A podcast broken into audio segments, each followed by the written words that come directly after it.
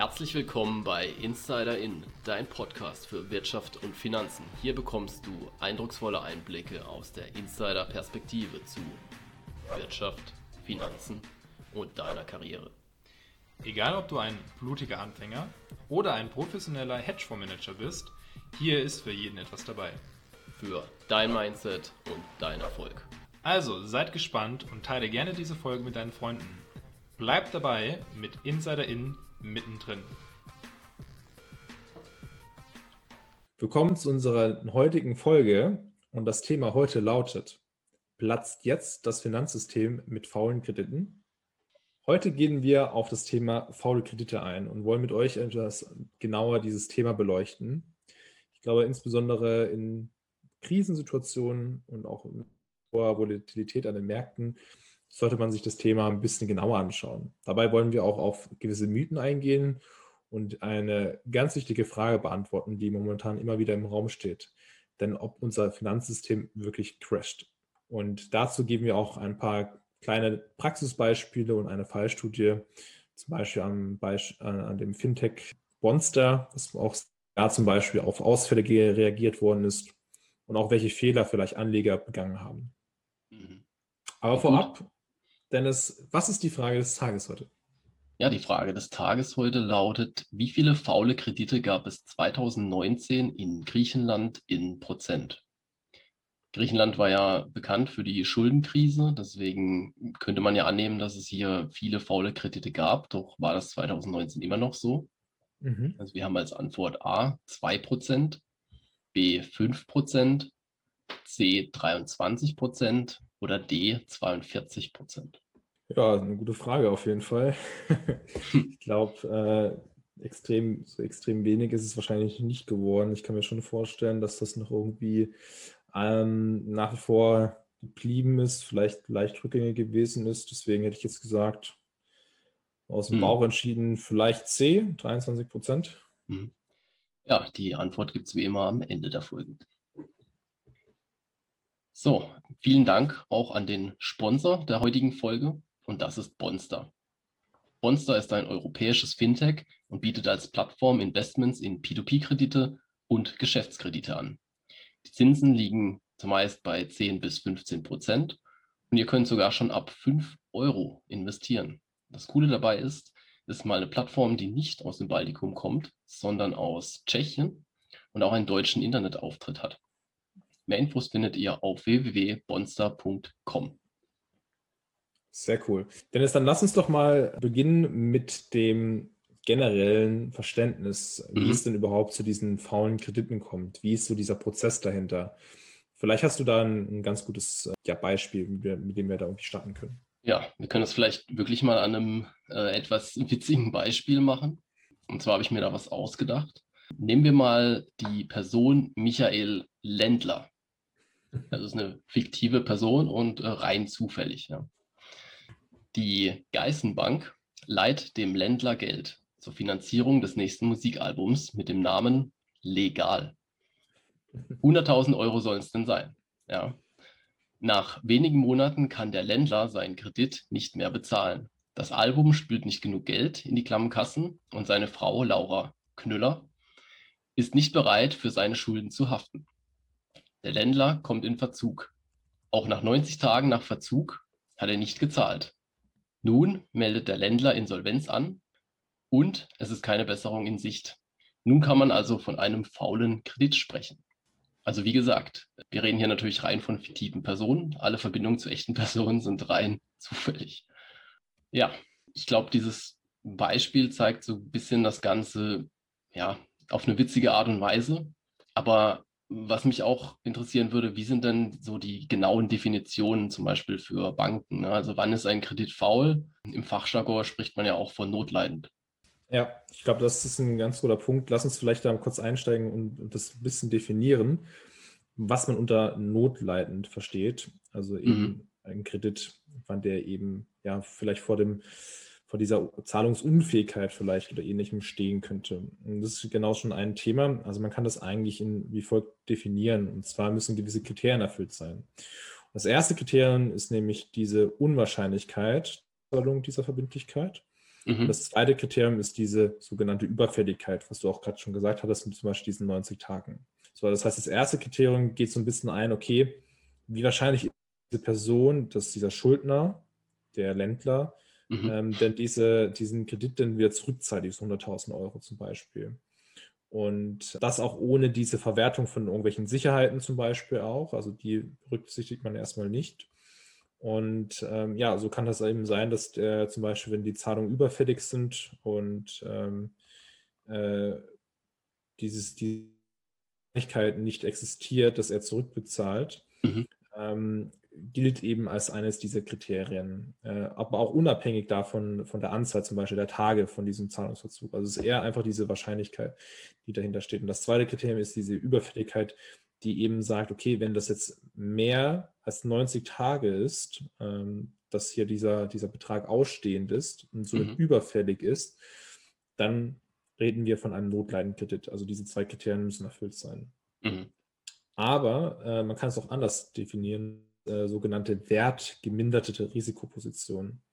Das heißt eben, bei einem gewissen Probezeitraum kann man zum Beispiel zusätzliche Maßnahmen ähm, erfolgen, zum Beispiel eben Stundungen gibt es ja auch. Also wenn ich jetzt sage, okay, ja. ich will momentan nicht zahlen, ähm, Dennis, kannst du vielleicht mir irgendwie, ähm, können wir das irgendwie aufstunden, diese Zahlung, mhm. das heißt, ich zahle später einfach.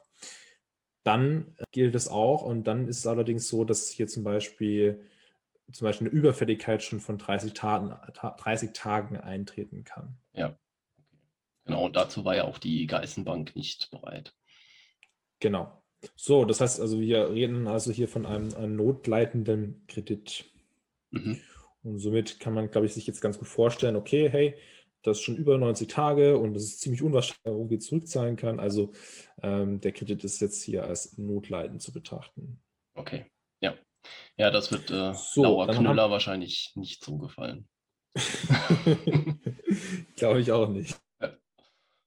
Aber es ist schön, dass wir auch in, der, in, der, in dieser Finanzwelt auch sehr viel Fantasie äh, mit reinbringen können. Ja, genau.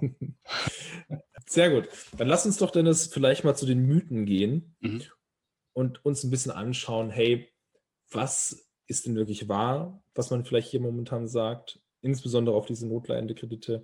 Gibt es da vielleicht irgendwelche Sachen, die richtig sind, was momentan, ja, lass uns doch mal ein bisschen reingehen und das ein bisschen genauer anschauen. Ich würde sagen, Dennis, äh, ich beginne mal mit dem, mit dem ersten Mythos. Gerne. Und zwar, das hatten wir ja schon vorhin gesagt, ist denn unser Finanzsystem instabiler? Ist ein guter Punkt. Zunächst mal muss man sagen, es gab ja sehr viele neue Regulierungen und Anforderungen an Kreditinstitute nach der Finanzkrise. Was da genau passiert ist, ist es natürlich sehr komplex, aber mal so im Kurzen zusammengefasst. Also es gibt äh, momentan ein deutlich besseres Risikomanagement. Das wird auch gefordert. Das muss man so umsetzen als Kreditinstitut. Die Eigenkapitalanforderungen wurden deutlich erhöht. Ja, das heißt, ähm, Kreditinstitute, Banken und ähnliches müssen eben deutlich mehr Eigenkapital vorweisen. Und ähm, die Banken müssen auch eine gewisse Liquidität vorhalten. Ja, also ein gewisses Maß in Form einer LCR-Kennzahl ähm, muss dann vorliegen. Ähm, das ist dann von der Aufsicht gefordert und wird natürlich auch überwacht. Nicht nur in Deutschland, sondern natürlich auch in Europa. Und es gab auch neue Bilanzierungsstandards, wie zum Beispiel IFAS 9. Mhm. Daher kann man sagen, dass die Banken heute eigentlich deutlich besser aufgestellt sind als vor der Finanzkrise 2008. Ja, und deswegen haben wir jetzt trotz dieser großen Corona-Krise und auch die ja eben auch eine Wirtschaftskrise ist, eben keine Bankenkrise. Ja, und auch für 2021 sieht es natürlich noch gut aus. Mhm. Aber natürlich kann auch das Risiko der Insolvenzen noch belasten. Da sind natürlich auch Wiederaufbauprogramme und äh, Regierungen gefragt, je nachdem, wie das gestaltet wird, je nachdem, wie die Firmen aufgefangen werden, die eben jetzt durch Corona zum Beispiel in Schieflage geraten. Davon wird natürlich auch vieles abhängen, äh, wie stark dann solche ja auch ausstehenden Kredite notleidend werden oder eben nicht. Ja, ich glaube, das sieht man auch ganz gut an dem, sag ich mal, Vertrauen an den Märkten, an den Kapitalmärkten, dass zum Beispiel eben nach dieser Krise es doch relativ schnell wieder eben V, ähnlich wie ein V relativ mhm. schnell sich erholt, sage ich mal, nachhaltiger Vertrauensverlust ist, was ja wäre, wenn dieses Finanzsystem zum Beispiel crashen würde, dann hätte man wahrscheinlich das auch nicht so erlebt. Deswegen, glaube ich, sieht man das auch ganz gut, dass ein gewisses Vertrauen da ist. Und wie du schon gesagt hast, hängt natürlich auch ein bisschen davon ab, wie schnell dann wieder die Firmen äh, ins Leben zurückkommen, beziehungsweise genau. wie, wie, wie, sie wieder, auf, wieder aufgebaut werden können. Genau. Also sieht ja auch, dass die Banken momentan gefühlt voll sind mit Geld, ja, weil ähm, die Zinsen sind ja gefühlt noch niedriger als vor der Corona-Krise. Mhm. Und ähm, das liegt natürlich auch da, daran, dass ja, die Leute ihr Geld eben zusammengehalten haben. Das Geld wurde ja nicht unbedingt ausgegeben und ähm, die Notenbanken haben natürlich auch weiter Geld gedruckt, Geld in den Markt gepumpt und ähm, ja, dementsprechend ist auf jeden Fall genug Liquidität da, ähm, also anders als 2008. Ja, dann Mythos Nummer zwei. Was passiert denn, wenn dieser P2P-Kreditmarkt denn crasht? Mhm. Manche denken ja, es könnte ja dann auch wieder eine Finanzkrise geben, aber dazu muss man sagen, dass dieser P2P-Kreditemarkt sehr klein ist. Ja, also überhaupt nicht vergleichbar mit ähm, ja, Hypothekenkrediten zum Beispiel, wie sie damals in den USA geplatzt sind. Äh, da haben wir ja schon von ja, ähm, Billionen gesprochen. Hier sind wir noch, noch weit drunter. Also das heißt, da geht, glaube ich, keine größere Gefahr aus für die Finanzmarktstabilität. Mhm. Genau. Vielleicht noch ein kurzer äh, Disclaimer. Wir geben hier natürlich keine Anlageberatung oder Steuerberatung. Ähm, das sollte natürlich auch gesagt sein. Ja, und wir können auch nicht in die Zukunft schauen. Im genau. Gegensatz zu manch anderen Crash. Ja. ja, gut, es gibt ja immer diese Crash-Propheten, die ja jetzt auch komischerweise auch sehr oft im, in Verbindung mit Kryptowährungen auftauchen. Äh, auch sehr reißerische Thumbnails auf, auf YouTube äh, haben. Ja. man muss selber wissen, auf welche Meinung man hört. Ja. Bisschen kritisch hinterfragen, richtig. Mythos 3. Also seit der Finanzkrise sind die faulen Kredite ständig gestiegen. Mhm. Ich denke, das ist auf jeden Fall falsch. Also die faulen Kredite sind tatsächlich gefallen. Es gab natürlich wenige Ausnahmen wie Griechenland. Da sind tatsächlich die ähm, faulen Kredite gestiegen. Aber in den meisten Ländern sind die Quoten tatsächlich äh, zurückgegangen. Und vielleicht daraus ableiten, Mythos 4, mhm. Italien ist das größte Risiko für Europa. Mhm. Das kommt natürlich drauf an. Also wenn wir uns mal die Situation anschauen vor Corona mit den faulen Krediten, ähm, dann war das nämlich so, dass Italien absolut gerechnet tatsächlich die, den größten Wert an sogenannten Non-Performing Loans hatte, also wirklich faule Kredite. Mhm. Und da lagen sie bei ähm, 135 Milliarden in etwa. Ja, das ist, sind ähm, absolut gesehen ist es der größte Betrag in Europa hinter Frankreich und Spanien. Mhm. Ähm, das heißt, rein von diesem Wert her, ja, ist es natürlich nicht ohne. Das auf keinen Fall. Wenn wir bei uns zum Beispiel auch diesen Hypotheken-Crash in den USA nochmal angucken, also da waren es tatsächlich äh, zwei Billionen im Feuer. Ja, also da reden wir auch schon von, von ganz anderen Summen ja, im Verhältnis. Ja, also da, da hatten wir irgendwo zwei Billionen, je nachdem, an, an Krediten und allem, was eben dranhing. Hier reden wir von 134 oder 135 Milliarden. Da sind die Dimensionen natürlich nicht so groß, aber äh, es ist natürlich klar, dass, dass irgendwo natürlich auch die, die Wirtschaft entsprechend laufen muss, damit man eben auch solche Situationen überstehen kann. Also die Banken in Italien haben natürlich auch gewisse Reformen jetzt durchgeführt oder müssen sie durchführen. Und ja, vielleicht ist äh, Corona jetzt auch eine, eine Chance, einfach mit diesen Wiederaufbauprogrammen, dass man eben da wieder Wachstum generieren kann. Mhm. Genau. Wenn wir uns aber dann äh, dahingehend auch die relativen Zahlen angucken, also prozentual, wie viele Kredite sind denn faul im, im Vergleich zum Gesamtvolumen an Krediten, äh, da liegt Italien dann aber auch nicht mehr auf Platz 1 ja, in Europa. Wer Platz 1 ist, das verraten wir ganz am Ende der Folge. Aber wir haben dann natürlich auch noch andere Länder wie ähm, Zypern und Portugal, die zum Beispiel auch noch vor Italien stehen. Also Italien hat vor Corona einen Wert gehabt von äh, 8,3 Prozent, also 8,3 Prozent aller Kredite waren faul. Mhm. wenn man das Absolute mit betrachtet. Ähm, zwar kommen da noch eine oder andere Länder, eins in Frankreich oder so, ähm, die auch mit relativ hohe Zahlen ausweisen, aber dann geht es auch relativ schnell wieder zurück. Also mhm. so overall auch von der Europäischen Union betrachtet ist es jetzt nicht, nicht, genau. nicht so, so extrem. Genau. Also wenn wir mal gucken, äh, Deutschland zum Beispiel hat eine Quote von 1,3 Prozent. Ne, das ist natürlich sehr, sehr wenig mhm. im Vergleich dazu. Aber das, ja, ist ja. dann eben so. Ne? Also es gibt ein paar Länder, die stehen dann einfach deutlich besser da. Wenn wir Niederlande nehmen, Finnland, Deutschland, Luxemburg, die stehen da einfach gut da andere Länder dann eben weniger. Es ist halt eben so, dass durch die Euro-Krise, dass man natürlich nicht alles sofort zurückdrehen kann und man dann schon sieht, welches Land natürlich vielleicht die Kredite vorsichtiger vergeben hat. Mhm. Aber ja, man muss natürlich auch gucken, wie man dann mit der Situation in Zukunft umgeht, weil letzten Endes ähm, ist man eben durch, durch diesen Bund, durch die Europäische Union natürlich irgendwo auch immer, ich will nicht sagen Mithaftung, aber ähm, es betrifft einen dann schon. Ja, dann kommen wir zum Mythos Nummer 5, dem letzten Mythos für mhm. heute. Und zwar, das eigene Geld ist gefährdet, wenn die Bank viele faule Kredite hat. Mhm. Das kann man verneinen, denn es gibt Einlagensicherungssysteme. Ähm, das heißt, bis 100.000 Euro sind in Europa die Einlagen pro Bank, pro Kunde gesichert. Das heißt, es gibt einen oder mehrere Bankensicherungsfonds, die dann einspringen, wenn eine Bank äh, in Schieflage geraten sollte. Und darüber hinaus gibt es dann eben diese Staatshaftung. Ja, das heißt, letzten Endes haftet der Staat für mindestens 100.000 Euro. Ähm, durch die Bankenfonds sind natürlich momentan auch noch deutlich mehr Gelder abgesichert. Mhm. Und deswegen gibt es da eben auch die Regulatoren dazu. Ja.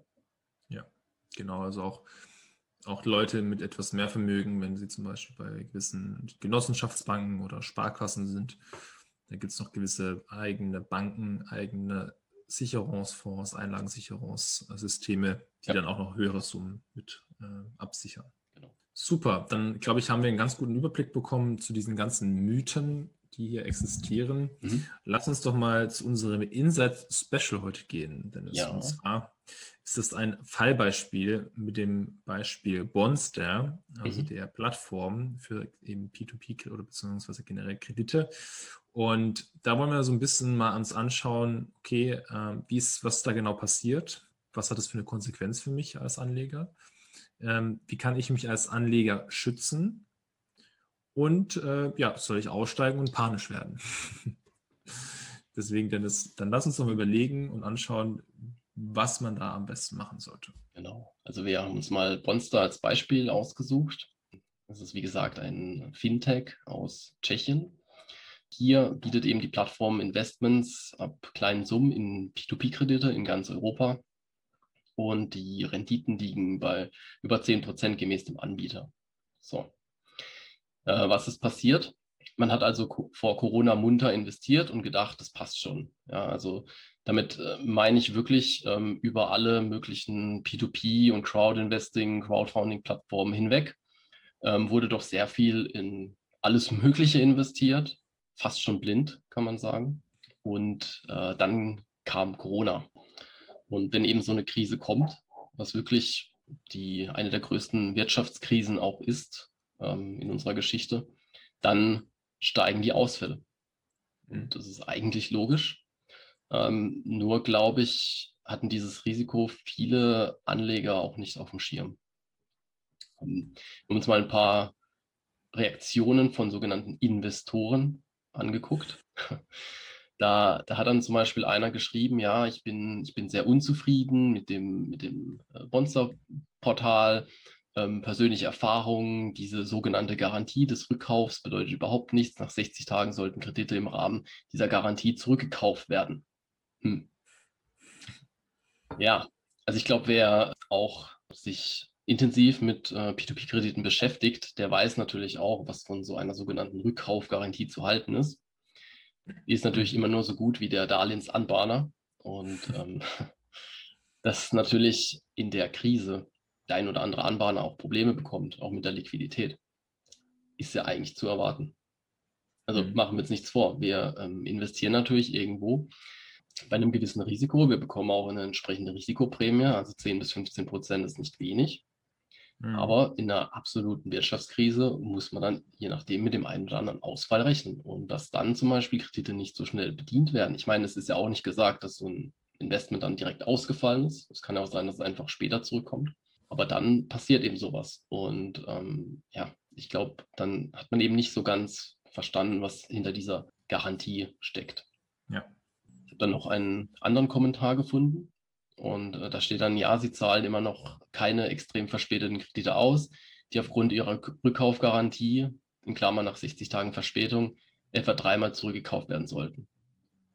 Also ich weiß nicht, warum sie dreimal zurückgekauft werden sollten, aber da sehen wir natürlich auch, dass ja im Grunde das die, die völlig falsche Reaktion ist, ähm, weil dann muss man sich natürlich auch fragen, habe ich denn die Ahnung von dieser Anlageklasse? Ja? Also habe ich mich vielleicht irgendwo selber überschätzt oder fehlt mir auch das Wissen? Ja, also einfach auch mal selber kritisch hinterfragen, weil ich glaube, keiner ist hier wirklich der P2P-Papst.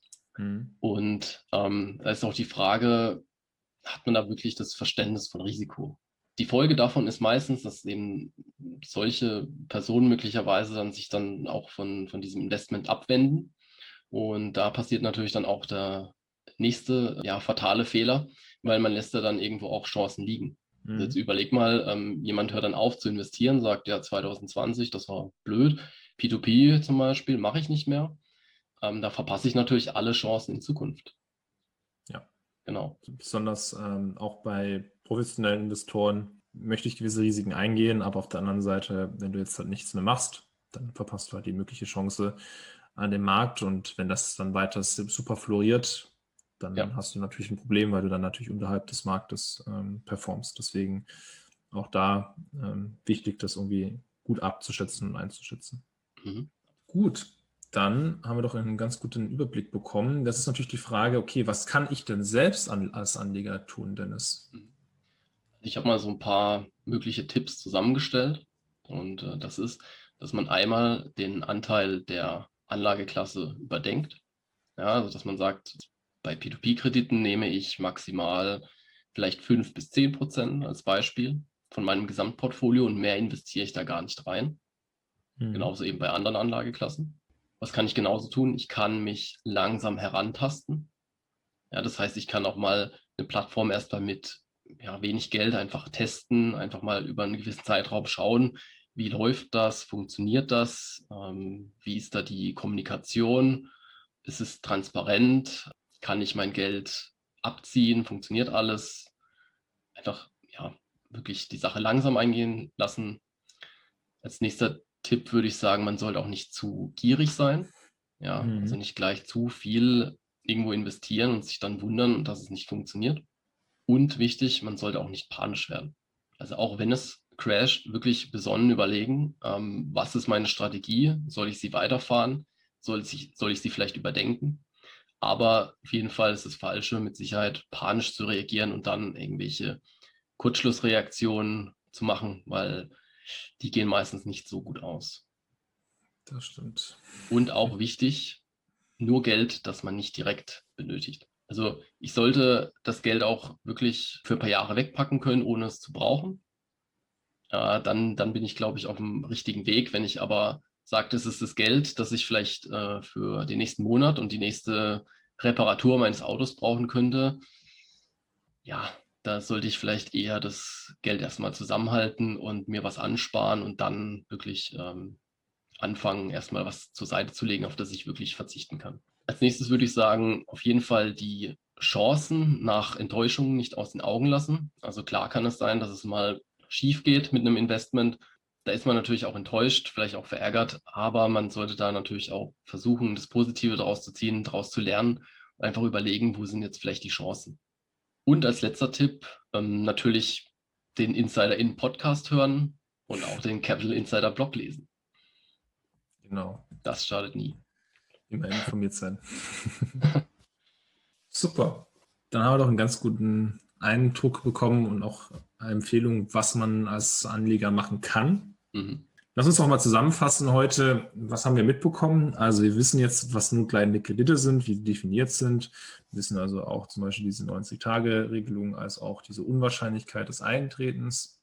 aber auch, was es gewisse Mythen gibt, die hier immer wieder auftauchen, was wir davon halten. Informiert euch natürlich auch selber, macht euch gerne noch ein Bild dazu. Ähm, wie gesagt, wir haben uns auch äh, eben diese verschiedenen Statistiken angeguckt. Ich glaube, auch einen guten und auch fundierten äh, Einblick von unserer Seite gegeben, aber auch dann nochmal eingeguckt zum Schluss, wie sieht das in der Praxis aus, zum Beispiel mit Bonstar jetzt äh, in mhm. dieser Situation, zum Beispiel mit Corona, glaube ich, ziemlich auch gut eben, dass ja Leute immer wieder sich immer äh, sehr panisch oder irrational verhalten und so ein bisschen die Torschlusspanik bekommen. Aber nichtsdestotrotz, glaube ich, haben wir ganz gute ja, Anleitungen und auch Tipps gegeben, wie wir dann sich vielleicht dagegen vor äh, oder richten können. Und dementsprechend, Dennis, wir haben uns ja schon ein paar Mal genannt gehabt. Und ich freue mich jetzt zu wissen, denn was ist die Frage des Tages? Mhm. Also die Antwort auf die Frage des Tages ist, genau. äh, ist äh, ja, also diesmal lagst du tatsächlich nicht richtig. Es sind tatsächlich 42 Prozent. Ja, Wahnsinn. Also Antwort D. Ja, also mhm. das heißt, Griechenland hat immer noch eine sehr hohe Quote an faulen Krediten, was natürlich entsprechend auch noch ein Problem ist, ne, weil das Land natürlich jetzt versucht, mit Reformen da rauszukommen. Aber 42 Prozent ist natürlich schon heftig. Ja, das ist ziemlich, ziemlich viel. Ich hätte ja. auch tendiert, sogar ein bisschen höher zu gehen und dachte mir schon, ah, schon überlegst, ja. das ist fast, fast die Hälfte, also ja. das wird spitz gesagt, äh, wirklich als notleidend gilt. Ja, schon ordentlich, besonders wenn man jetzt im Vergleich zu Deutschland, das hattest du ja vorhin gesagt, so, ich weiß nicht mehr ganz genau, 2% knapp ähm, mhm. irgendwie liegst dann ist das schon extrem. Also das. Äh Richtig. Also da fragt man sich auch, wer hat diese Kredite vergeben? Also das äh, ist, ist, wirklich schon, schon beachtlich, ja. Also gut. Ist es vielleicht dann auch interessant zu wissen, wie dann eben solche, solche Krisen entstehen. Und ich glaube auch, dass diese hohe, diese hohe Quote an faulen Krediten mit Sicherheit auch zur, zur Euro-Krise damals beigetragen hat. Ja. ich auch. Deswegen macht es auf jeden Fall Sinn, ähm, Augen auf bei der Kreditvergabe und ich glaube, da ist man dann auch deutlich vorsichtiger geworden in, in der Zukunft. Super. Dann würde ich sagen, ja, folgt gerne unserem Podcast, empfehlt uns gerne in eurem Bekanntenkreis weiter. Lasst auf jeden Fall eine positive Bewertung da und ja, seid auf jeden Fall gespannt, denn auch in der nächsten Folge gibt es, so viel kann ich euch sagen, spannende Gäste. Und ja, bleibt dabei mit Insider In mittendrin.